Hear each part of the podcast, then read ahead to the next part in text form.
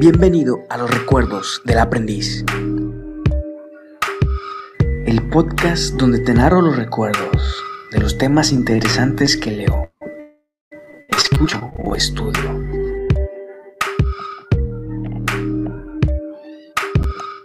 Comenzamos.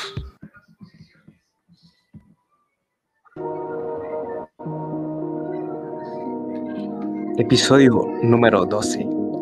Técnicas del método científico.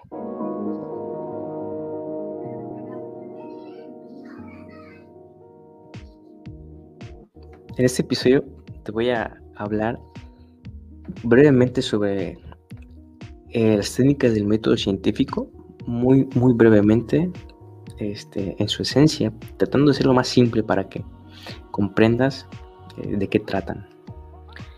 Bueno, vamos a iniciar hablando un poquito sobre el método científico. El método científico es un método que es usado en la investigación científica. Este método científico permite obtener nuevo conocimiento confiable debido a sus características, que son muy rigurosas, lo que ayuda al ser humano a sacar conclusiones críticas, disminuyendo los sesgos que limitan su pensamiento. El método científico es la base de las normas de la comunidad científica y cuenta con distintas técnicas para abordar diferentes tipos y enfoques de investigación, de acuerdo a la naturaleza del campo de conocimiento en la que se vaya a aplicar. Vamos a hablar, en concreto de cuatro técnicas.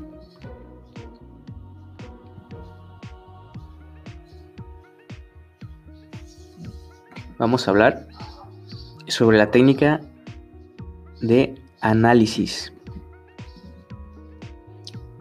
Esta técnica de análisis nos permite comprender un sistema complejo a partir de sus elementos por separado, es decir, separar, separar un sistema en sus elementos y analizar cada elemento por separado. Por ejemplo,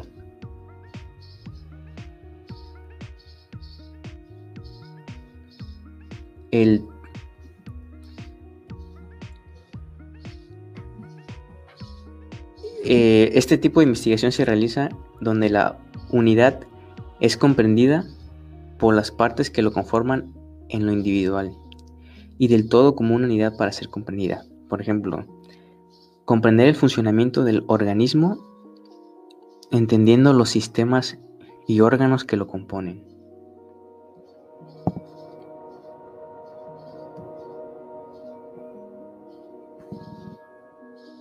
Este método descompone la unidad de estudio en sus elementos para analizar uno por uno e identificar la relación o contraste entre ellos. Ahora vamos a hablar sobre la técnica de síntesis. La síntesis nos permite comprender un sistema complejo como un todo, conformado por sus elementos. Este método de síntesis integra los elementos que lo conforman en una unidad para estudiarla en su totalidad a la unidad y poder hacer generalizaciones. Por ejemplo, para diagnosticar una enfermedad, se analizan los síntomas. Este, ves qué síntomas tiene una persona y en base a qué síntomas presenta, tú los sumas, por así decirlo, y ves qué enfermedad es la que contiene todos esos síntomas. Entonces tú ves los elementos como una unidad, como un todo. Este tipo de investigación se emplea donde los antecedentes sean la base para la comprensión de un sistema más complejo.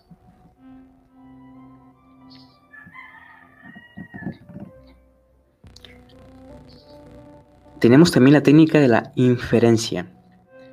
La inferencia es un proceso que generaliza. Generaliza inferencias a partir de un conjunto de evidencias Por ejemplo, he visto un pájaro que vuela. Ok, aquí tengo una evidencia. Oh, he visto otro pájaro que también vuela. Ya tengo otra evidencia. Entonces, generalizo o infiero que los pájaros vuelan.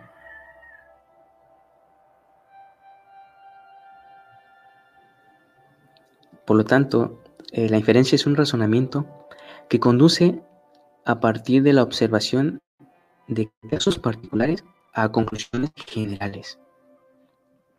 La última técnica que vamos a hablar es la deducción. La deducción es un proceso en que si las premisas son verdaderas, la conclusión también será verdadera. Por ejemplo, tengo una premisa de que los pájaros son aves. Tengo esa premisa que es verdadera. O tengo otra premisa.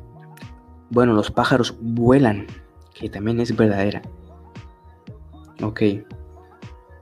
Entonces, si mis premisas anteriores de que los pájaros son aves y los pájaros vuelan, entonces